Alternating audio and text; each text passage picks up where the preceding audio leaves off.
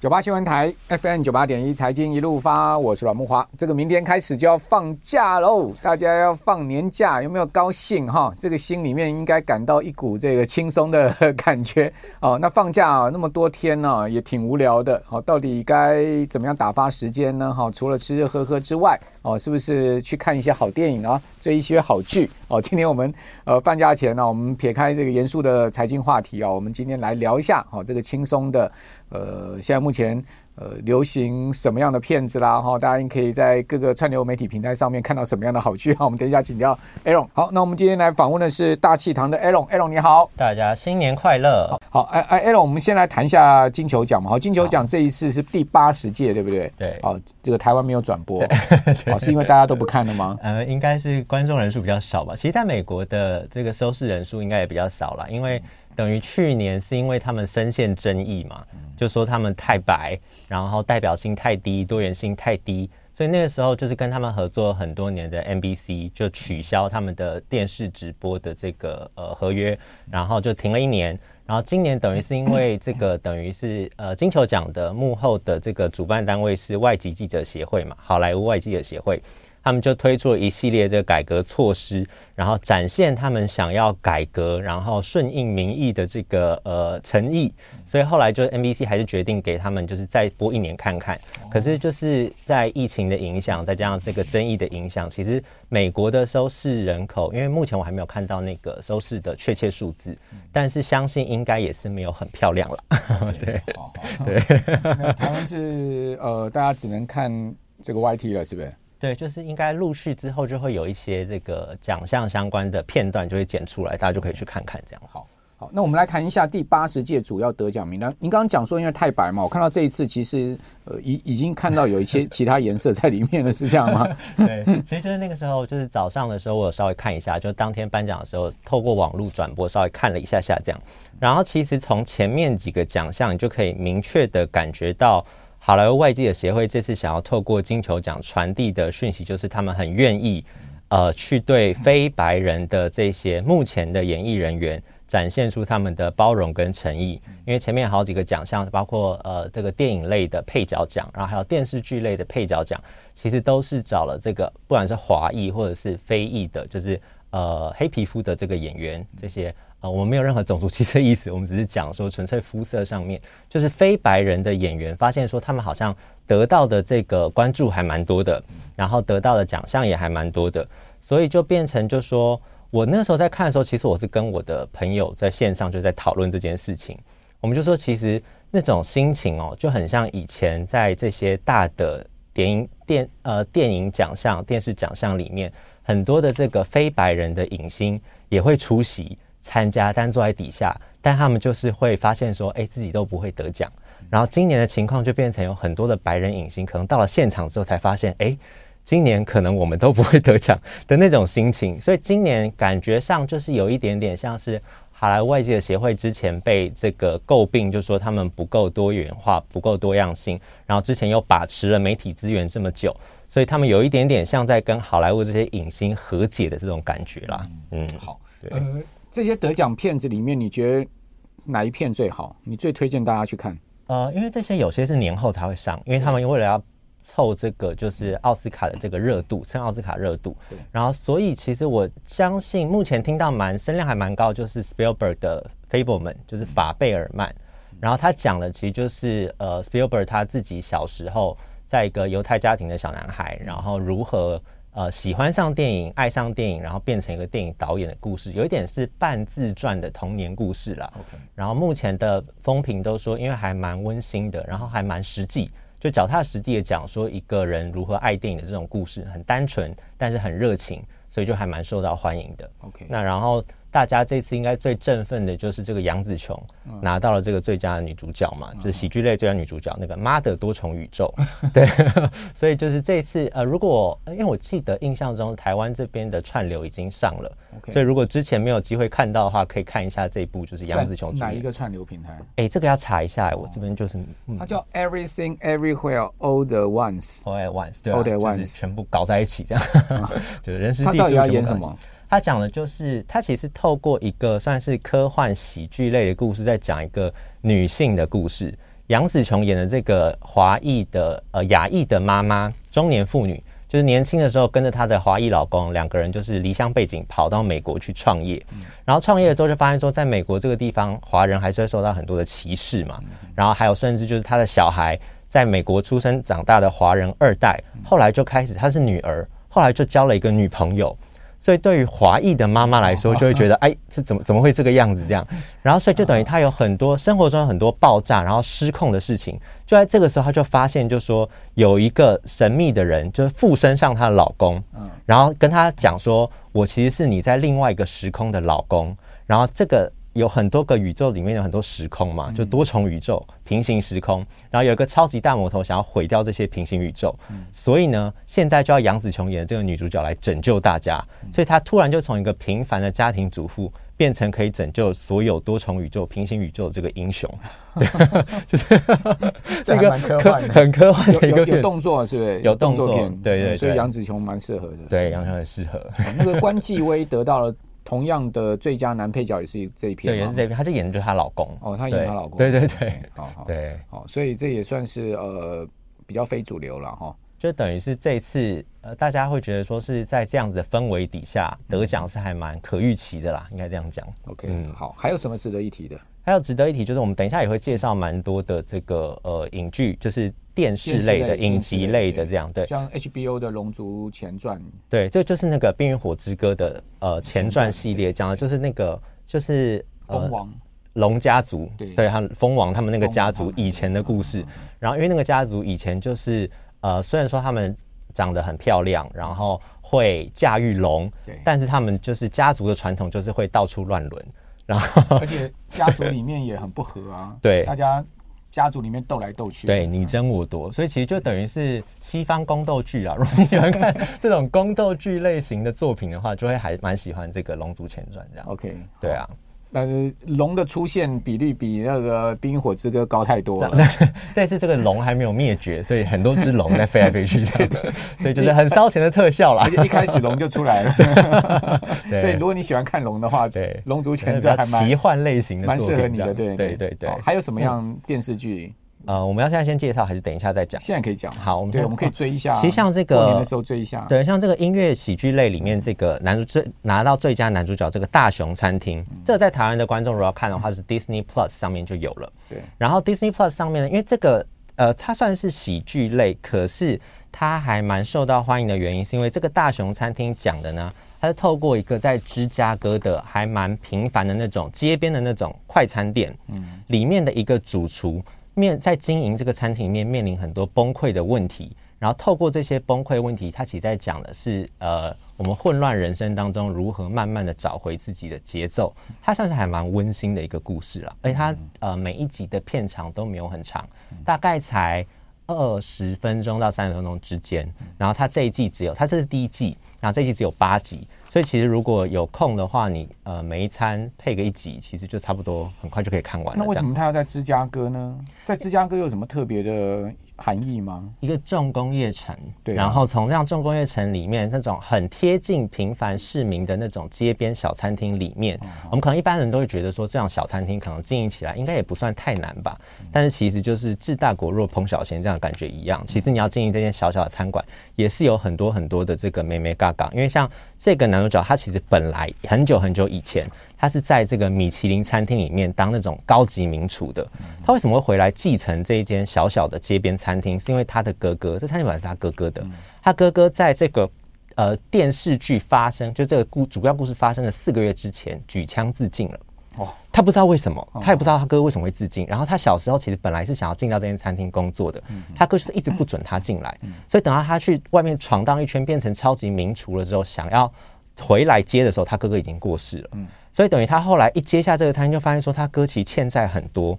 所以在电电视剧的这个第一集里面，我们看到就是他甚至要卖掉他自己的那种很贵很贵的那种牛仔裤，名牌牛仔裤，然后就是为了要从肉商那边多拿到一点点肉，他要想办法去把那个肉烹调出来之后做那个三明治。所以就变成他从那个时候开始，一方面要面临就是为什么我的哥哥会忧郁到自杀，然后我又接下这个一堆烂摊子的餐厅，然后餐厅里面员工又对他不和，就想说你是一种高级的厨师，你来我们这种小餐馆干嘛？所以就他就面临了很多这个问题，包括他那个时候离家出走去到高级餐厅的时候，他家人对他其实也不谅解，所以他也要透过在经营这个餐厅的过程里面去跟他的家人达到和解，然后最后就是从这个他经营餐厅的故事里面，其实带。出来还蛮温馨的，就是毕竟就是我们的生活当中常常有很多的呃不可预期，或者就是无常的事情，但你要怎么从这种混乱当中找到一个慢慢找出你这种生活的节奏，所以其实还蛮温馨的。好，其其实我觉得这种饮食的骗子哈，饮食的呃电影或者是剧哈，它其实也还蛮吸引人，就是有一个吃的部分，有一个那个菜菜色的部分，然后再把一些人生的酸甜苦辣融合进去，对对对，这个其实有一点卖点哈。我们这边先休息一下，等下回到节目现场。九八新闻台 FM 九八点一财经一路发，我是阮木华。我们今天访问的是哎大气堂的 Aaron 啊，刚刚谈到大熊餐厅这个剧哈，是在 Disney Plus 嘛？对，Disney Plus。这个 Disney Disney Plus 这几年呃，你觉得它这个串流平台上面的 content 到底呃，现在目前整体的水准各方面来讲，多元性各方面来讲，你的评价是怎么样？它其实现在最主要的这个受欢迎的地方，还是他们自己迪士尼的原创动画剧、嗯、动画片。然后还有漫威那边的一些这个跟超级英雄有关的这些 IP，不管是电影或者是电视影集，那其实他们有很多自制的呃电视剧，包括他们也想要学这个 Netflix 搞韩剧在台湾，但其实我觉得效果都不如 Netflix，也不如预期啦。它其实最主要还是赚他们 Disney 自己原创的这些动画片，还有跟漫威合作的这些就是超级英雄系列这样。嗯嗯嗯嗯嗯，好。对。呃，这个是大熊餐厅哦。嗯。呃，其实这个餐厅实际上在芝加哥并不存在，不过确实是地点是有了，地点是有这样讲。对。他说这家餐厅叫做 Original Beef of Chicago Land 嘛，对不对？啊，这个是电影里面的。对啊，电影里面的名字。对对对。那事实上，它是在 Mr. Beef on Orleans。OK，它是在芝加哥北奥尔良街上的一个。对对对。其实它还是蛮知名的一个街边店。嗯，Jimmy Fallon 有去过。OK，有一次我看到他那个网络上有他们拍，他跟他主厨合照了。OK，其实就是那种快餐店啦，就是有卖三明治啊，或者是比如说意大利面啊那种，就是比较日常的平民小吃这样子的一种快餐厅这样。OK，如果大家住过美国就知道，其实这种快餐车、快餐店很多。嗯，哦，快餐车大部分都在，如果是在洛杉矶、芝加哥，呃，洛杉矶，呃。那个加州的话，大部分都是墨西哥人，好像他会会比较开一台那个大的卡车，然后那个开开开开到你的社区啊，开到那个工厂门口啊，然后那个旁边一掀，先开，对，旁边一掀，然后开始在做热狗啊，那样，对对对，类似这种啊，对不对？对，好，卖的食物是这样子。好，这个是 Aaron 推荐的一片 Disney Plus 的大熊餐厅的一个剧哈。嗯，呃，如果大家放假有时间可以追一下。另外还有那个。Apple TV 对不对？对，Apple TV Plus 的人生切割术，这个也是有入围这次金球奖的一些电视类的奖项啦。然后比较特别的地方是这一出剧，它也是第一季而已，然后它大概也只有八集还九集。对，然后这个的长度就比较长，每一集大概有四五十分钟。嗯，然后它算比较严肃的这个题材，然后它主要走的是科幻惊悚类。然后它的这个监制还有前三集跟后三呃末三集的导演。都是大家很熟悉的 Ben Stiller 那个演员，他其实有在导戏。然后这个故事，他说当初的时候发想跟他以前的经验有关系。这个所谓人生切割术讲的呢，就在一个虚构的未来，有一间科技公司，他会招募员工进来的时候，会跟他们签一个秘密的条款，然后做一个手术。这个手术呢，就是所有进来的职员都要在他们脑子里面装入一个特殊的晶片。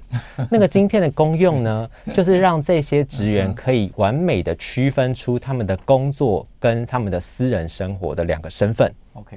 所以就是你植入那个晶片之后呢，你每次来上班的时候，你就要插卡进到一个电梯里面，然后电梯里面就有特殊的电波影响你的脑部的活动，然后电梯门一开，你走出去到你办公室的时候，你就发现说你是完全不记得你私人生活一个人。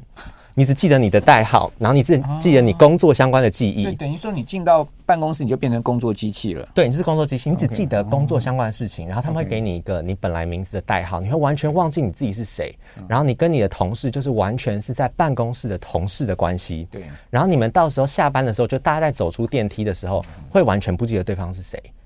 所以公司的上班制度也是每个人上班时间都不一样，上下班时间都不一样，就是每个人都完美的错开。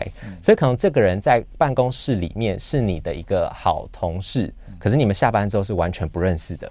所以就是变成他用这个惊悚科幻的剧情在探讨，是到底我们现在在讲的，其实跟我们之前聊过的那种安静辞职其实很像，就是职场上面的经验。OK，就是这种到底。公司其实常常会要求，就是员工要把你的工作跟你的私人生活要做完美的平衡。对。可是这样其实就是最完美的平衡，但是这样是不是就是最好的一个安排？嗯。就因为这样，等到你真的发现，就是说他们这个主角就是变成他们在每一集的故事里面，就渐渐的发现，就是说在工作里面，他们其实有很多限制。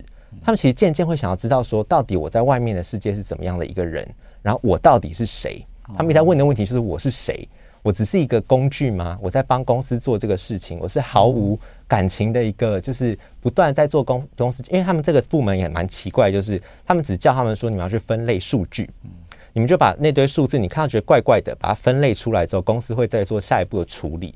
他们觉得说，到底我们在做的是什么工作？他们就怀疑说，他们是在帮别人洗钱，或者他们在怀疑说，是不是还是我们在帮很这个知名的电影在做这个后置？那到底是不是呢？到底是什么？他后来也没有讲，他因为到最后，他这个这一季的结尾就留了一个伏笔，就是这些人开始想办法透过一些机制逃出外面的世界之后，启在外面的世界启动他们在办公室里面的人格。然后他们才发现，就是说公司跟他们讲了很多外面世界的事情，其实都是谎言。嗯，所以在这个时候，他们才发现，其实最大的伏笔，我就不破梗了。但是就从故事第一集里面的那个女生主角，其实她就是这一整季故事里面最大的伏笔，因为她的身份其实是一个非常重要的关键。OK OK，对，所以就是变成，哦，所以后面是不是有一个很大阴谋啊？有一个很大的阴谋，然后里面有一个就知道，对，Apple TV 最喜欢搞这一套，对，然后他就收在。第一季结尾，所以你也不知道说到底第二季开头怎么样，这已经续定了，所以应该马上大家就会知道第二季开头会怎么回事，这样 你就会一直想看下去，对，你就想到底怎么回事，这到底是一个什么阴谋？这到底是后面在干什么？对不对？对，然后为什么公司要这样瞒着他们？然后每一个线索铺陈都往那个方向走。对，然后还有另外一个比较没那么大的小伏笔跟他透露，就是男主角，因为他其实一开始为什么会选择加入这个企业，然后进行这个手术，就是因为他那个时候在外面的世界他丧偶丧妻。他就觉得他的妻子已经过世了，所以他就是很伤痛，很伤痛。所以在这个时候，他知道这个技术之后，想说：哎，如果每天有八个小时可以让我完全忘记我是谁，然后我的妻子已经过世这件事情，对，应该对我来说是一个解脱。哦，所以他才会想说：那我要去加入这个计划。OK。可是后来等到他进到这个公司里面，故事进行到后面几集之后，我们才赫然发现，其实他的太太根本没有死掉。那是怎么回事呢？就是，所以他就想说，为什么公司要欺骗他这件事情？然后是不是连他太太在外面事件过世这件事情，都是这个公司的阴谋？那到底我身上有什么东西是这个公司想要从我身上得到的？哇塞，够多阴谋了吧？蛮惊悚，蛮惊悚。好，对对对，这个叫做人生切割术。好，人生切割术，他是那个班斯提勒指导的哈。对对，你说跟他。年轻的时候经验有关啊，但因为他说他年轻的时候，他为什么会发想出这个故事，然后请导演来拍，是因为他以前就是在一个那种，就是也是那种工厂工作，可那个工厂很特别，是它是建在地下室里面，他就觉得说，因为公司就要求他们说，你们进到地下室里面不见天日，就是专心投入在这个工作里面就好。他在那个时候就突然想到，就说，那这样是不是我干脆忘记我自己是谁，在这个工作里面会过得比较好过？对，那什么样的人才会想要忘记？自己在外面世界的生活，他就开始发想说，一定是呃人生当中可能有很多你不想面对的事情，想逃避的事情，你才会想要寄情于工作里面，所以才发想出这样子一科幻惊悚的故事。好，对，那我们最后再介绍 Netflix 好那个《黑暗荣耀》，对不对？这个就是韩剧系列，韩剧系列。因为现在很多网友都说 Netflix 是用来看韩剧的，对。它跟《太阳的后裔》什么有什么关系？呃，我知道是宋慧乔是主演啦，对。但是我想，我不知道是不是后面的制作公司、制作单位还是编剧有一样一定的编剧是他们的这个一样的主 OK 编剧这样。对所以他是宋慧乔主演的。宋慧乔主演，对我当初会看也是完全是冲着宋慧乔啦，就是因为其实其他演员我不认识。好，他在演什么？他里面演的其实是还蛮呃呃黑暗灰暗的一个题材，就是讲校园霸凌。校园霸凌，就大家知道韩国的这个校园霸凌就是。大家应该知道，就是还蛮严重的。这样，就是台湾如果没有拍这个片子，我觉得好处就是可能台湾的校园霸凌问题没有这么严重了。嗯，对。但就是不是说这种事应该存在，只是就是可能韩国的普遍存在的问题。然后还有里面讲说，为什么校园霸凌会这么兴盛，就是因为社会阶级地位的差距，就有钱人、有权人，他们有办法让自己的小朋友接受到这样比较好的生活条件，但这些小朋友可能又会因为爸妈的关系、家庭背景的关系，对其他比较弱势的同学，就是比较呃做出比较过分的举动。这里面有多过分呢？就甚至是有钱的富家女。就会把，因为宋慧乔以前就是曾经受过很多的这个霸凌，所以她才会决定长大成人之后要一一的对这些人展开报复。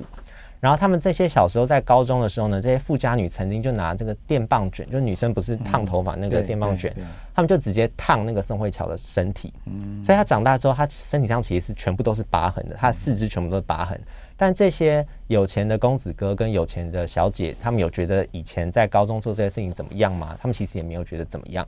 甚至那个时候，宋慧乔小宋慧乔那个时候去报警了之后呢，学校老师因为知道呃加害人就是有钱人家的子女嘛，也不敢处理，呃，甚至会骂他，就说你干嘛？就是同学之间开玩笑，为什么要报警这样？然后就变成就是他就会觉得。自己好像完全没有办法啊、呃，被这个体制接受，这个体制要帮他，他才会想办法铤而走险，自己去想办法复仇。这样长大之后要长大之后要复仇，就找这些以前欺负过他人，逐一对对，逐一报复。所以其实是还蛮让人大快人心的感觉。那一定要先前被凌虐的很惨，才会有那种痛感啊。对，要有那种恨意，对对，所以才会想要做这种事情。之前被凌虐的很惨之后呢，一一把他们杀掉，就感觉。很有报复的感觉，报复很在。好啊，这个过年看这种电影，虽然有点血腥暴力哈，但是呢，基本上也有一种爽痛快的感觉，也有爽感，对不对？爽感，正义得到这个呃伸张的一种爽感。好，非常谢谢大家，长 A 龙，谢谢。